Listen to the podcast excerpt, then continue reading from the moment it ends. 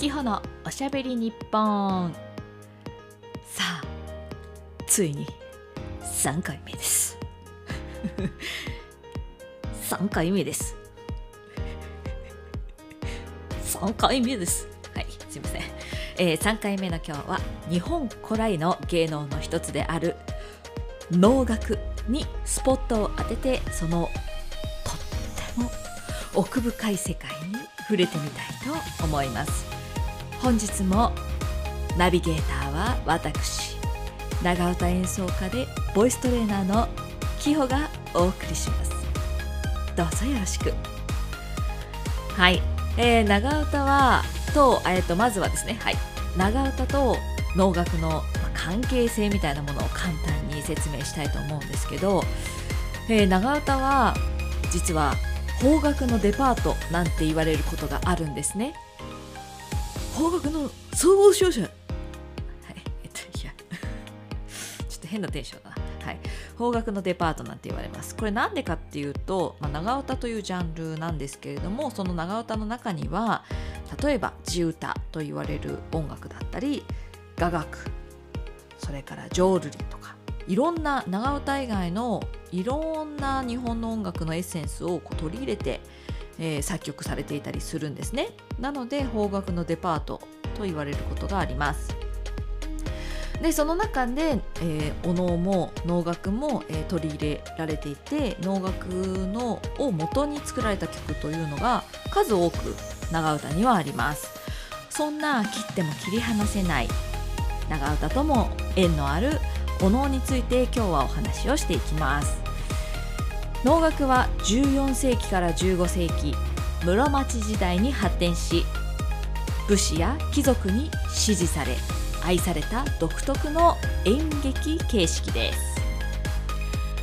まあこれもですね長唄と一緒である日何月何日におぎゃーと能楽ができましたというわけではなくそこに至るまでに他にもいろいろな、え背景がありました。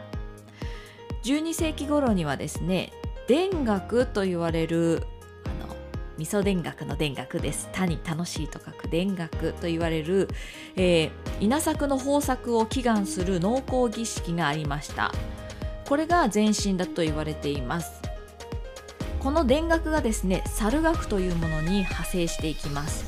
えー、猿楽は歌踊り演技が融合した形式のもので田楽よりもより物語性や演劇的な要素が強くなったものでした。これはもともこちらもともとはま儀式音楽だったんですがだんだんとこうエンターテインメント娯楽の要素が強くなっていきまして、えー、武士や貴族その要は宮廷の中で楽しまれていたものが外に飛び出していって庶民も楽しむような、えー、娯楽になっていったそうです。そこにですねスーパースター親子が現れます。観阿弥世阿弥という2人です。聞いたことありますか？この彼らはですねこの猿楽の演演目そして演技などに深い哲学と芸術性を取り入れ能楽としての基盤を築きました。とあります、まあ、つまり彼らはですねブランディングをしていったんです。簡単に言えば。猿楽というエンターテインメントに哲学の風を吹かせ芸術性をより極めて確固たるなんというか、まあ、本当ブランディングをしていったんです。そう。で「風刺家電」という、えー、著作聞いたことありますかねこちらに。こちらに全てを盛り込み脳の芸術に関する理論をこちらに記載しそれが、広く知れ渡るようになりました。でさらにここで足利義満氏が登場します。彼はもちろん能だけではないんですけれども日本にあった芸術や文化に対して大変、えー、深い理解と情熱を持っていました。その猿楽にも彼はとても、えー、注目し興味を持ちまして支援を積極的にしていきます、まあ、つまり川見世阿弥の、まあ、パトロンになったわけでございます。こんなようないろいろな、まあ、あの背景がありまして能は確固たる社会的地位を確立していきました。さらに江戸時代になると学として能は幕府に保護されるようになるんですね、まあ、面白いですよね。こう宮廷の宮廷というかその武士や貴族のというところで最初は儀式の音楽として生まれたんだけれどもやがてこう一回こうエンタメとして庶民にも知れ渡ったのがまた式学として、えー、幕府の中に囲まれていったというそんな能楽です、えー、能楽ご覧になったことありますか？能楽堂と呼ばれるようなところで、えー、今は見ることができたりします主に。大変神秘的です。もうねその劇場に足を踏み入れるともう空間が素敵です。ぜひ行っていただきたいんですけれどもあのー、本当にシンプルイズベストといった感じででしてねでして あのねもう本当舞台も本当に無駄がないんですね。で特徴としては能の魅力の特徴としてはそのとても計算緻密に計算されて出来上がった演技というんですかね、まあ、所作だったりとか面顔につける表面そして衣装装束です。と一つずつお話ししていきたいんですけれどもまずその演技ですね。もう演技も今いわゆる演技と言って皆さんが思い浮かぶような何というかな放出されるような演技とはちょっとまた違ってすごくそのシンプルもう本当に洗練された一つの動きでものすごく深い、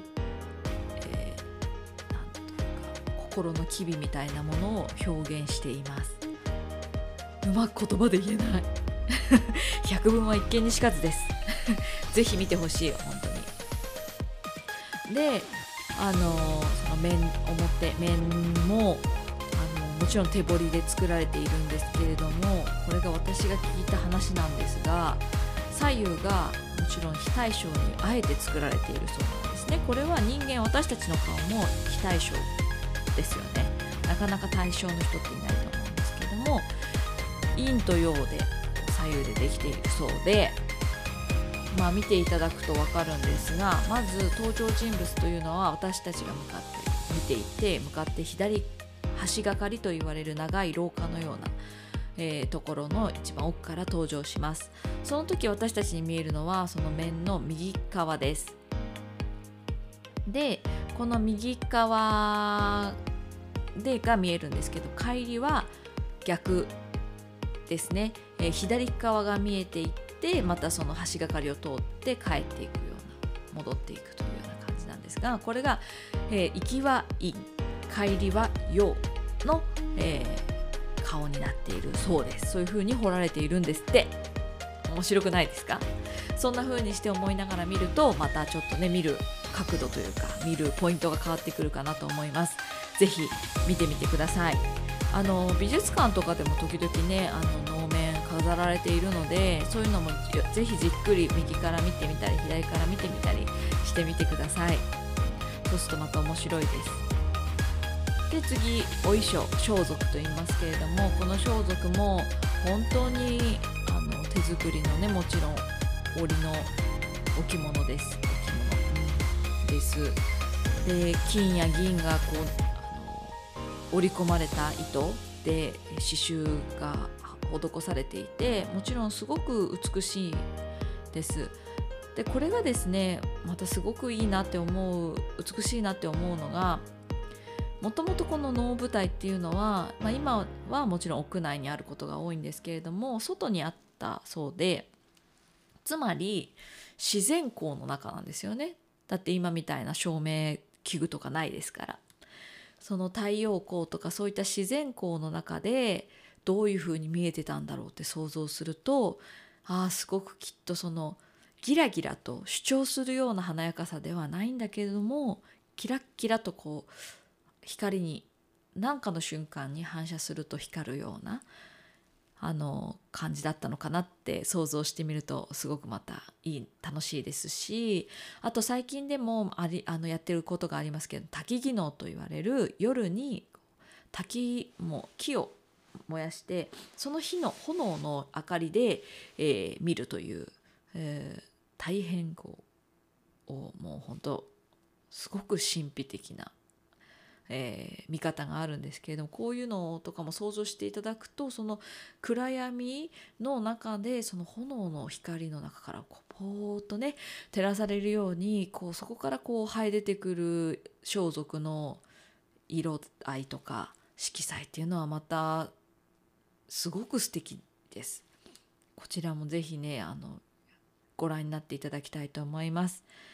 またあの例えば海の中から出てくる登場人物が着ている装束には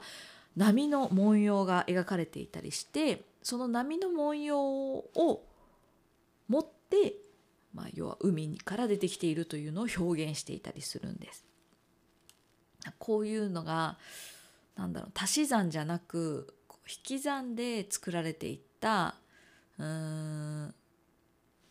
芸術なんですよ。まあ、なんか化粧一つとってもそうじゃないですか。こうもりもりもりもり書いて足して書いて足してってやるのは意外とできる誰でもできるんだけれども引き算引き算もう極限まで削減した中に美しさを見出すってその元が綺麗じゃないとやっぱ難しいことですよね。なのでその本当能楽師の方々の美しさがもう本当に研ぎ澄まされた美しさっていうのがあってこそこの芸術は成り立つんじゃないかななんて一ファンとして思っていつも楽しんでおります。で能の演目は様々あるんですが主に、えー、古典文学歴史伝説に基づいたものが多く登場人物には神様精霊貴族武士などがいます。物語も様々ありますがあの意外とあのなんか難しそうな気がすると思うんですけれどもあの結構うん面白いものが多いです。でね何が面白いかっていうとそのもちろんその時代背景貴族とか言われたってなんか自分と関係ないって思うかもしれないんですけどもじゃあ貴族の彼らがどんな思いをその物語の中でしているかとか何に悩んでいるかとか何に悩んでいてこういう人が出てきたのかとかそういったことを考えていくとこの何百年も経っているのに変わらない人間の悩みとか考えとかそういったことが今回流れていてすごくねなんかああ変わらないんだな悩んでることって思いますしうん。普遍のものを感じます。そこがね面白いなと思います。というようなのが能おのの演目や内容です。ででさっき、えーと、一番最初に長唄っていうのは能を元にした題材がたく題材にした曲がたくさんありますよという話をして知ったんですけども最後に今日は、えー、長唄の「勧進帳」という曲の冒頭部分を皆さんに聞いていただいてお別れしたいと思います。この冒頭部分には歌いがかりというと書きが書かれています。歌いというのは能の歌のことを指しましてこの歌いがかり歌い風に歌ってくださいという指示が書かれているんですね。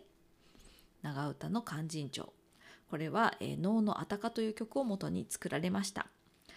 それではお聴きください。旅の衣は鈴かけの。旅の衣は鈴かけの。梅雨けき袖やし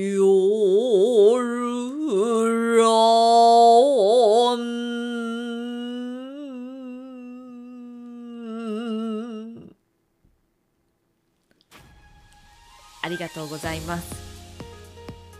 ということで、えー、次回2回、えー、次回第4回目ですね。第4回目は